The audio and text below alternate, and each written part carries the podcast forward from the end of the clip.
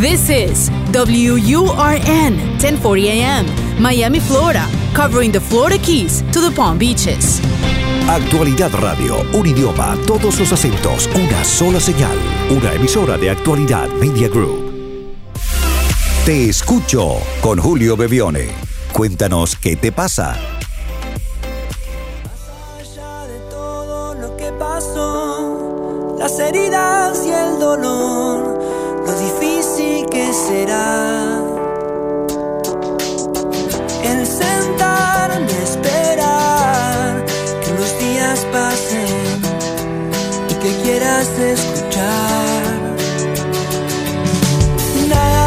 Hola a todos, muy buen día.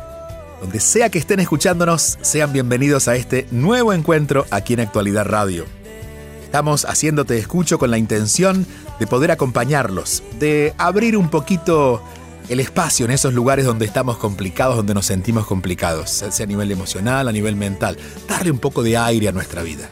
Te escucho, con esa intención es que estamos cada semana aquí en Actualidad Radio, los fines de semana, pero también en actualidadradio.com pueden encont- encontrar nuestro podcast. En el podcast no solamente van a encontrar respuestas de personas que han han enviado preguntas y han compartido eh, lo que sienten, sino también respuestas para ustedes. Muchas son las personas que me dicen, gracias Julio porque alguien que llamó dijo lo que yo quería comentarte. Así que si quieren eh, participar, simplemente tienen que acompañarnos. Si pueden llamar, los escucharemos, pero si no, el solo hecho de estar allí hace que nos sintamos en compañía. El teléfono para dejar las llamadas es el más 1-305-773-0215. Es un WhatsApp, es el más 1-305-773-0215. Queremos agradecer también a las personas que han dejado mensajes eh, tanto en nuestro website en actualidadradio.com, en podcast, o las personas que lo hacen a través del mismo WhatsApp, el 305-773-0215. En este caso dice, eh, gusto en saludarte, tengo años haciendo el trabajo de la niña interna. He leído mucho, he ido a conferencias, he pertenecido a grupos, en fin, he trabajado. Ahora intelectualmente sé que no puedo cambiar el pasado y que mis padres hicieron lo que pudieron, que tampoco fue tan trágica la cosa, que pudo haber sido peor y que entiendo mucho ahora como madre cómo es el asunto de ser padre. Entiendo que a veces no se quiere hacer daño y de todos modos se hace. Mi pregunta es, ¿cómo hago para ya de una vez por todas aceptar lo que pasó que ya pasó y que no hay vuelta atrás e integrarlo con amor en el ahora. Todavía la niña interna tiene mucho poder sobre la adulta, todavía hay mucho miedo y desconfianza. ¿Cómo conecto en paz al niño y al adulto? Vivir en esta ambigüedad es muy desgastante y esclavizante. En otras palabras, no me cae el 20. Bueno, el 20 va a caer siempre cuando tomamos acción. Como siempre digo, lo que cambia la conciencia no es leer un libro, no es escuchar este programa, eso nos ayuda. Pero la conciencia cambia cuando, nos, animamos a hacerlo diferente. Cuando estamos a punto de decir eso que sabemos que no queremos decir y nos callamos la boca. Ahí la conciencia comienza a cambiar. Porque la experiencia es completa. Al tomar acción interviene nuestra mente, nuestras emociones, todos nuestros sentidos y el cuerpo recibe esa información y dice, bueno, estamos listos para hacerlo de otra manera. En este caso te diría, y en regla general, que la mejor forma de, de ubicar a nuestro niño interno que a veces, aunque tengamos 40 o 50 años, sigue pidiéndonos la atención y terminamos comportándonos o enojándonos como si fuéramos niños de 5 años o de 4 años, es preguntarte a ti, la adulta, ¿qué quiere darle a ese niño? No es atender al niño y que el niño mande. Y esto lo puedes ver en una relación normal, digamos, si, si tuviera una relación de padre e hijo, el hijo no puede mandar al padre. El hijo le tiene que hacer saber al padre lo que necesita y el padre aportar lo que el niño necesita, pero desde su visión de adulto. Por eso los niños vienen en, un hogar donde hay otras personas ya desarrolladas, que son los adultos. Lo mismo deberíamos hacer con nuestro niño interno. Es preguntarnos, ok, ¿por qué sufre este niño? Bueno, sufre por lo que le dijo a la mamá. Si le pregunto al niño, el niño va a seguir sufriendo, pero ¿qué, qué es lo que el adulto, en este caso, en mi caso sería Julio, adulto, le diría o haría en función de ese niño. Julio niño no pudo decirle a sus padres lo que quiso en ese momento decirles porque no tenía palabras, porque era un niño. Pero Julio adulto puede decir, yo me ocupo de empezar a hacer esto diferente. Yo le diría a mis padres esto, incluso se lo puedes decir o lo puedes escribir, pero hacer cargo al adulto de la tarea es lo que va a hacer que el niño ocupe su lugar. Porque el niño seguirá siendo niño y ese niño nos trae siempre el entusiasmo de la vida. Pero también el niño cuando está herido nos trae un montón de emociones que no necesariamente queremos vivir o revivir. Por eso, hacernos cargos del adulto y hacer que el adulto tome decisiones con eso que el niño vivió es lo que va a hacer cambiar la historia. La historia en el pasado seguirá igual, pero los efectos de esa historia ahora serán diferentes, porque habrá orden. Y como siempre digo, donde hay orden, hay paz. Te escucho. Sintonizas Te escucho con Julio Bevione. Hola Julio, soy Carolina. Eh, Julio, tengo eh, una interrogante. Yo soy psicóloga y tengo una hermosa familia. Tengo más de 20 años de casado, tres hijos. Ya una de ellas se fue de casa. Este, y, pero justo ahora estamos viviendo, bueno, como todos sabemos, una situación difícil para muchos, pero no imposible de, sobrellevar. Pero bueno, en este, en este andar subimos, bajamos emocionalmente. Yo intento ser la, persona que, que, da ánimo, que así me caiga, me vuelvo a levantar, pero hay momentos en que, en que no puedo y siento que estoy siendo absorbida por, por, esos, eh, por esas emociones negativas. Este, entonces, desde tu punto de vista, dime cómo hacer para no caer en eso, para tener siempre esa, ese mismo entusiasmo que me ha caracterizado, esa misma energía positiva, esa, eso que me caracteriza como, como mamá y como esposa y como amiga, eh, que vienen a mí, que todo lo que yo proyecto se les da y están bien y sentirse bien y aunque estén en el hueco hundidos, eh, pues todo va a salir bien, pero, pero realmente estoy así como agotada, agotada emocionalmente. ¿Qué herramienta puedes darme o qué crees tú que puedo utilizar en mí, en mí? Porque yo siento que para, para, tu, para que tu entorno esté bien, tú tienes que estar bien primero. Si tú no estás bien, todo lo demás se viene abajo poco a poco, por más que quieras luchar por, por, por mantenerlo a flote. Por favor, dime qué puedo hacer. Gracias, salud. Gracias a ti, eso es así y esto es para ti y solo para ti, como tú dices. Mira, eh, cuando hay personas que nos drenan o personas que cuyas exigencias sobrepasan nuestra capacidad de dar, solemos entrar en estos en esta discordia, porque cuando esas personas, bueno, no forman parte de nuestra vida eh, inmediata, podemos decir yo no quiero estar con estas personas, pero cuando son nuestros hijos, son nuestros padres, son nuestros amigos más cercanos, no podemos andar eligiendo no estar, porque nos hemos comprometido a estar. Hay una, unas palabras eh, que suelo recordar para mí incluso, que, que trabajo mucho con gente, y es, lo importante es compartir, pero no mezclar. Podemos compartir con las personas, pero no mezclarnos podemos estar presentes. Por ejemplo, yo puedo estar frente a alguien que me está diciendo algo que es muy negativo. Yo no tengo por qué salir corriendo, yo puedo compartir. Lo que debo cuidarme es no mezclar mi energía. Y nos mezclamos cuando emocionalmente nos disponemos por el otro. Por ejemplo, esta exigencia que tú tienes de ti misma según describes y es yo debo estar bien, no siempre debes estar bien. Los seres humanos tenemos momentos, días, altas y bajas. Entonces, el exigirte tú estar bien en función del otro, porque el otro te necesita, lo que haces directamente es caer presa de la otra persona. Porque la otra persona, bueno, necesita energía y tú entras a tu usina que tienes poquito y lo regalas todo. Empezar a darte cuenta que no siempre puedes, y creo que esto es fundamental, darte cuenta que hay días en los que no estás bien. No porque estés mal, sino porque tienes, bueno, tienes una batería que te va a alcanzar para ti en este momento, en ese día, con esas circunstancias, tú puedes lidiar contigo y nadie más. Ahí hay algo que tú debes conocer muy bien, habiendo hecho el camino de la eh, psicología, que son los límites. Que pasa es que a veces los límites los usamos, bueno, en las cosas concretas, pero nos olvidamos de ponerlos en lo emocional. Si tú quieres eh, hablar conmigo, antes yo debo preguntarme a mí, ¿estoy dispuesto a hablar con esta persona? Si la otra persona me está contando algo que es, eh, bueno, tiene su peso porque emocionalmente lo puedo sentir, ¿estoy dispuesto en este momento a atender a esa persona? Y si esto entrara en unos roles donde, bueno, la respuesta es te toca, porque eres eh, la mamá de esos hijos, o porque eres la esposa de ese esposo, o porque eres la terapeuta de esos pacientes, lo importante es saber diferenciar entre compartir y mezclar. Compartir significa que podemos estar sentado al lado. Mezclarnos implica involucrarme emocionalmente.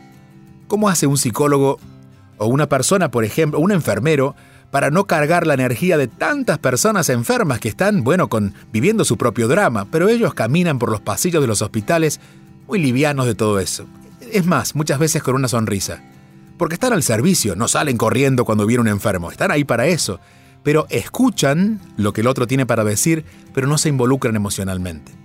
Esto, esto es, si tú estás triste, yo cuido de no caer en tu tristeza. Si tú tienes algún tipo de drama, trato de no caer en ese drama, sino de escucharte, pero saber que emocionalmente el que estoy a cargo de mis emociones soy yo. Como terapeuta seguramente esto lo conocerás y lo debes haber aplicado muchas veces con tus pacientes. Es el momento de mover esa misma dinámica ahora hacia tu familia o hacia tus seres cercanos, sabiendo que eso no te hace ni una mala madre ni una mala esposa. De hecho, te hace una buena persona.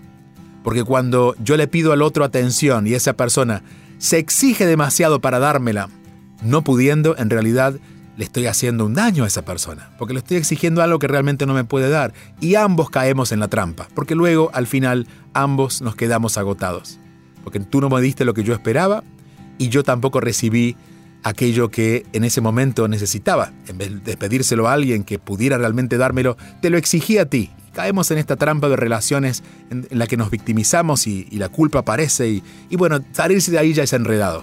Entonces, recuerda esto, compartir sin mezclar. Voy a estar por ti, pero cuando empiece emocionalmente a involucrarme contigo, voy a saber tomar distancia. De a poquito irás encontrando la medida exacta para ti, pero siguiendo esa estrategia va a ser mucho más fácil.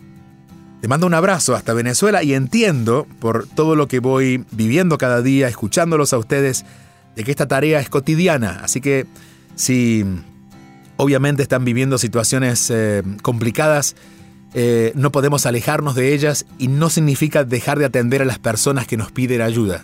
Significa atender en lo que podamos y especialmente cuidarnos nosotros emocionalmente. Porque cada persona tiene a su cargo las emociones.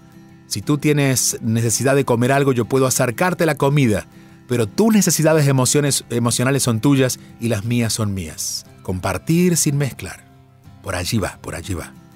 Más 1-305-773-0215 es el teléfono para que dejen sus mensajes. Agradecidos estamos a todos los que lo hacen en cualquier momento del día. Les recuerdo que pueden guardar este teléfono en sus teléfonos, este número, para que en el momento en que sientan que quieren compartir algo, puedan dejarnos su mensaje de voz al más 1-305-773-0215. Aquí estamos, te escucho. Escuchas y te conectas con Julio Bebione. Hola Julio, mi nombre es Laura, siempre te escucho, me gusta mucho tu programa y bueno, esta vez quiero preguntarte algo porque muchas veces escucho lo que preguntan y, y muchas personas se pueden sentir identificadas. Espero que con lo que yo te pregunte a lo mejor alguien también le pueda servir. Te cuento, eh, algo que me aterra es la soledad. Recientemente he estado cuestionándome mucho esto porque soy inmigrante y extraño lo que en un momento tuve, que era la compañía de familia, amigos, personas allegadas. Aquí no, no ocurre lo mismo. Eh, el número de, por decir, familiares es muy reducido y cuando te das cuenta pasas a tener a la familia más cercana, esposo, eh, por así decir, más conversaciones como de lo que nos preocupa, lo que nos debe ocupar, lo que estamos resolviendo. Y es normal, es normal llegar a este punto, entiendo yo. Pero ¿cómo hago si extraño tanto esos afectos y esas personas con las que de repente podía compartir otros temas de conversaciones, otras cosas, y no necesariamente las preocupaciones del día a día? Entiendo que una opción, y que es muy fácil, práctica, eh, sería nuevas amistades, nuevas personas con quien compartir. Y, y aquí lo tengo también, tengo otras personas con las que comparto a diario y que son valiosísimas. Pero siento que no es lo mismo. No tengo el mismo nivel de compartir, de disfrutar de un grupo. Me defino como una persona muy en familia y, yo creo que esto me está afectando bastante, el no tener esos aspectos o esas figuras que tenía en otro momento de mi vida. Gracias, ojalá puedas ayudarme. Gracias a ti y entiendo claramente lo que dices y te preocupa, pero vamos a enfocarlo para que se pueda entender aún mejor y entiendas que lo que estás viviendo de alguna manera es natural. Primero, dices, bueno, no estoy viviendo igual mis relaciones aquí como las que tenía allá. Está claro. Eh, allá viviste y tuviste tiempo de construir relaciones que, bueno, que no fueron abandonadas, pero que hay una lejanía ahora en el tiempo, en la geografía, en la distancia física. Tengo nuevas relaciones aquí y esas relaciones no tienen la profundidad de las otras relaciones. Claro está.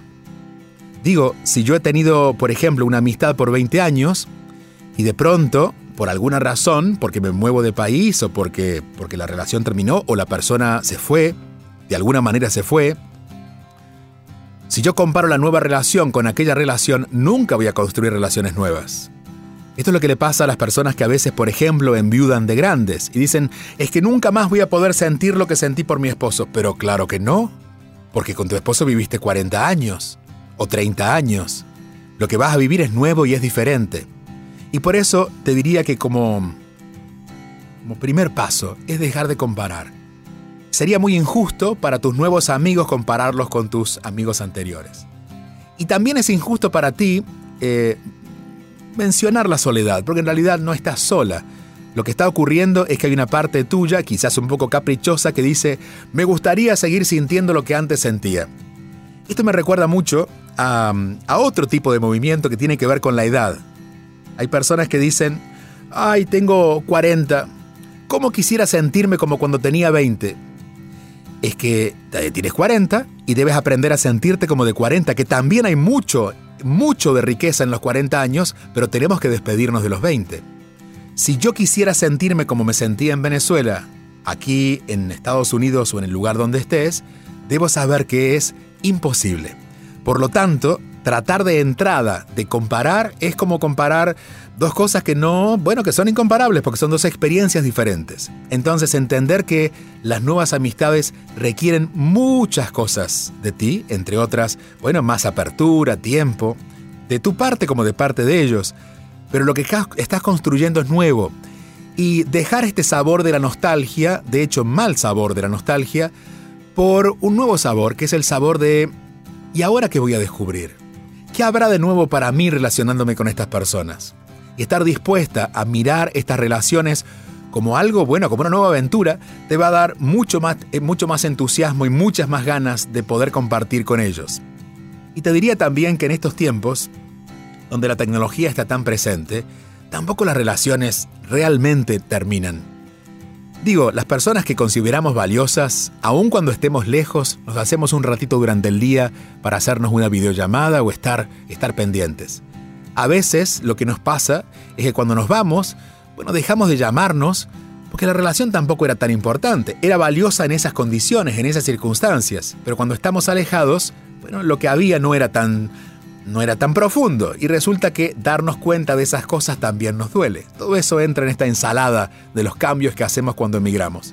Entonces todo esto te lo voy diciendo para que vayas pesando cuál es la en la balanza cuál es la parte que más te pesa a ti y empieces a poner énfasis en lo nuevo, en las personas de aquí, en lo que sí está ocurriendo y abrirte a esta posibilidad. Siempre que la vida nos trae algo nuevo, nos trae regalos. A veces estamos tan encantados con el regalo que nos dieron hace 20 años que decíamos, decimos, ojalá sea otro igual. Lo igual siempre va, lo parecido siempre va a ser más de lo mismo. Lo que tenemos que abrirnos es con voluntad a lo nuevo y muchas veces en esas personas que están nuevas en nuestra vida vamos a encontrar formas de vivir, formas de pensar, formas de hacer las cosas que nunca habíamos imaginado. Ese es el verdadero regalo de las amistades. Em, entiendo también, y esto eh, es parte de este proceso del gran cambio que hay conversaciones que a veces no, son tan profundas, porque son conversaciones de emergencia. Eh, quizás con tu esposo no te sientas tranquila a conversar sobre temas de la vida. Te sientas al final del día con el poco tiempo que les queda a ver cómo, cómo van las finanzas, porque acaban de mudarse y están creando algo nuevo. Bueno, también entender que esto es pasajero y es natural que sea así. De hecho, es muy sano que sea así. Sería entrar en negación si te pones a filosofar del tema de la vida cuando lo que hay es que pagar las cuentas en una nueva casa, en un nuevo lugar, con nuevas condiciones y a veces sin que entre todo el dinero que estábamos esperando. En este momento, las conversaciones con tu familia inmediata son conversaciones de emergencia. Sigues en contacto con tus otros amigos, con los, real, con los que realmente les interesa seguir en contacto contigo, esos están pero no pierdas la posibilidad de abrirte a estas nuevas amistades, personas, situaciones, formas de vida que no solamente, mira, y te lo digo en primera persona, no solamente son un gran regalo porque son nuevas, sino porque la mayoría de las personas que encontramos cuando hemos emigrado, de hecho cuando son de otras nacionalidades, son otras formas de vida que nos enriquecen muchísimo. Hay muchas comidas nuevas por probar, hay muchas conversaciones nuevas por tener, muchas historias nuevas por escuchar. Esos son parte de los regalos que en este momento siento que estás poniendo a un costado porque estás en esta soledad volviéndote demasiado nostalgia por aquello que quedó atrás cómo nos gusta lo que queda atrás. Nos encanta pegarnos al pasado. Y no está mal. Lo que pasa es que, bueno, recuerden que cada vez que miramos hacia atrás, nos estamos perdiendo lo que viene hacia adelante. Y la vida siempre trae cosas hacia adelante. Si quieren dejarnos sus mensajes, el teléfono es el más 1-305-773-0215. Más 1-305-773-0215. Lo que quieran compartir. Para eso estamos aquí. Te escucho. Te escucho con Julio Bebione, solo aquí en Actualidad Radio. Hola Julio, ¿cómo estás? Yo soy Carlos, aquí de la ciudad de Miami. Quería eh, primero darte las gracias por este maravilloso programa que haces y luego, oye, preguntarte, ¿cómo haces para manejar e insertarte en una nueva familia? Me explico, si tú eres un futuro padrastro, de un matrimonio, un segundo tercer matrimonio, ¿cuál es la mejor manera para insertarte en esa nueva familia sin generar traumas para ti ni tampoco para los menores de la casa? Carlos, muchas gracias por tu pregunta y, y esta pregunta va a ser valiosa no solamente para ti, sino para cualquier persona que esté insertándose en algo que ya está construido. Digamos, tanto sea, estamos llegando a un nuevo trabajo para nosotros, pero no es nuevo porque hace tiempo que está allí cómo estamos incorporándonos a una nueva dinámica que es nueva para nosotros, pero no es nueva para ellos, para esos niños y esa esposa en este caso, porque ellos ya habían creado esta dinámica. En este caso te diría que si lo pudiera resumir en una palabra sería permiso. Eh, a veces cuando llegamos a algo como no es nuevo para nosotros, creemos que estamos empezando de cero completo y decimos, bueno, este soy yo, esta es mi manera. Cuando estamos llegando a algo que ya está creado, debemos preguntar, ¿y cómo es? Y empezar, darnos un tiempo, pero empezar a ser observadores. Ok, ¿cómo se mueven aquí? ¿Cómo expresan lo que necesitan? ¿Qué cosas callan? ¿Qué cosas dicen? ¿Cómo lo dicen? Y darte este tiempo donde estarás tú en observación para ver dentro de este juego que ya está creado, para no quedar, crear, como tú dices, trauma, para no generar ningún quiebre, tú puedes incorporarte. Y una vez que estás incorporado, ver de qué manera tú vas también, así como te interesas en que ellos eh, te muestren su manera, tú también les vas mostrando su manera. Eh, cuando llegamos a algo nuevo, y esto es lo que más he vivido con las historias de la gente que me cuentan estos casos, es que llegamos en un estado, quizás por miedo, impositivo. Llegamos a tratar de que las cosas, bueno, sean a nuestra manera, o al menos, o al menos, de hacer las cosas bien en función de ellos. Se los digo por su bien, esto es lo que yo aprendí, quiero aportar a esta familia. Bueno, todavía no es el momento de aportar. El momento cuando llegamos, y tú bien lo dices Carlos, es el momento de empezar a incorporarnos sin generar trauma para ellos y para nosotros. El, la acción o el, hecho de pedir permiso de alguna manera te va a ir moviendo en estos próximos días cuando tú te incorpores a esta, a esta nueva experiencia de familia para que vayas haciendo eso, pidiendo permiso. No significa hacerlo verbalmente, no, es, no se trata de eso, sino con esa actitud no voy a llegar a imponer, voy a observar. No voy a llegar a dar, antes voy a preguntar qué necesitan. No voy a tomar una decisión, antes voy a ver cuáles son las decisiones que se han tomado, a ver cuáles tienen que ver conmigo. Y cuando tú te asientes y puedas crear eh, de este espacio también tu espacio, allí es cuando comenzarás de alguna manera a hacer el trabajo no contrario, pero desde tu lugar hacia ellos. Miren, esto es lo que yo necesito, esto es lo que yo pienso, y de a poquito van a crear este balance. Estoy seguro que las dificultades no van a estar ausentes. Las dificultades aparecen cuando hay algo que remover, algo que transformar, algo que modificar, y cuando llegamos a algo, claro, nos encontramos con la dificultad, porque la dificultad nos va a ir avisando por dónde, por dónde sí, por dónde no. Entonces también sumaría esto, y es quitar las expectativas de que todo va a estar bien. No, las cosas no van a estar tan bien. Vas a encontrar resistencia de parte de ellos, posiblemente. Vas a encontrar resistencias de tu parte, posiblemente, de por qué yo tengo que aceptar esto de esta manera. Pero la decisión que estás tomando incluye este riesgo. El riesgo de que los egos se activen porque estás llegando a una dinámica diferente. Pero si vas con esta actitud de pedir permiso y de observador y luego tratar de ofrecer lo que tienes para dar antes saber lo que ellos necesitan, eso va a hacer que esta transición sea mucho más fácil, sea mucho más liviana y pueda de verdad llegar a esta familia a transformar. Siempre digo que el alma sabe lo que hace y cuando nos dejamos guiar por el alma y vamos suave, bueno, nos damos cuenta que no estamos allí porque sí, que esas personas no están porque sí en nuestra vida y todo se vuelve, de alguna manera, cobra sentido para que nosotros llevamos a ese espacio, a esa familia, a esas relaciones, una utilidad que a veces cuando llegamos ni siquiera teníamos teníamos claro y decimos, yo no sé qué hago aquí. Pero han pasado los años, dos, tres años, y decimos, ahora entiendo por qué estoy aquí. Y nos daremos cuenta que nosotros hemos sumado, pero también nos han sumado ellos. Darnos tiempo para esa transición en la actitud de pedirnos permiso creo que es fundamental.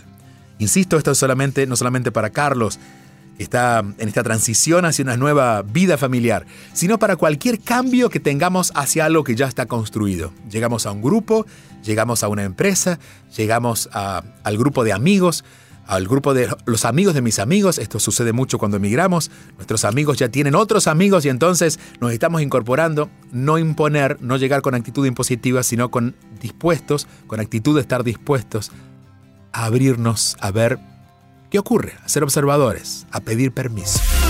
Te escucho con Julio Bebione. Envía tu mensaje o video por WhatsApp al 305-773-0215 y cuéntanos qué te pasa. Gracias por escucharnos y por estar tan cerca y conectados. Recuerden que pueden dejar sus mensajes, es el 305-773-0215, que podemos escucharnos también a través de la web en actualidadradio.com que los mensajes los pueden dejar en cualquier hora del día. Lo más valioso, lo más importante es animarnos y confiar. Madre Teresa decía, para hacer que una lámpara esté siempre encendida no debemos de dejar de ponerle aceite. Lo que intentamos cada fin de semana, cada uno de estos programas, es poner un poquito más de aceite a esa lámpara. Es llenarnos de esa luz que seguramente durante la semana nos va a tocar compartir con otras personas. Hasta nuestro próximo encuentro.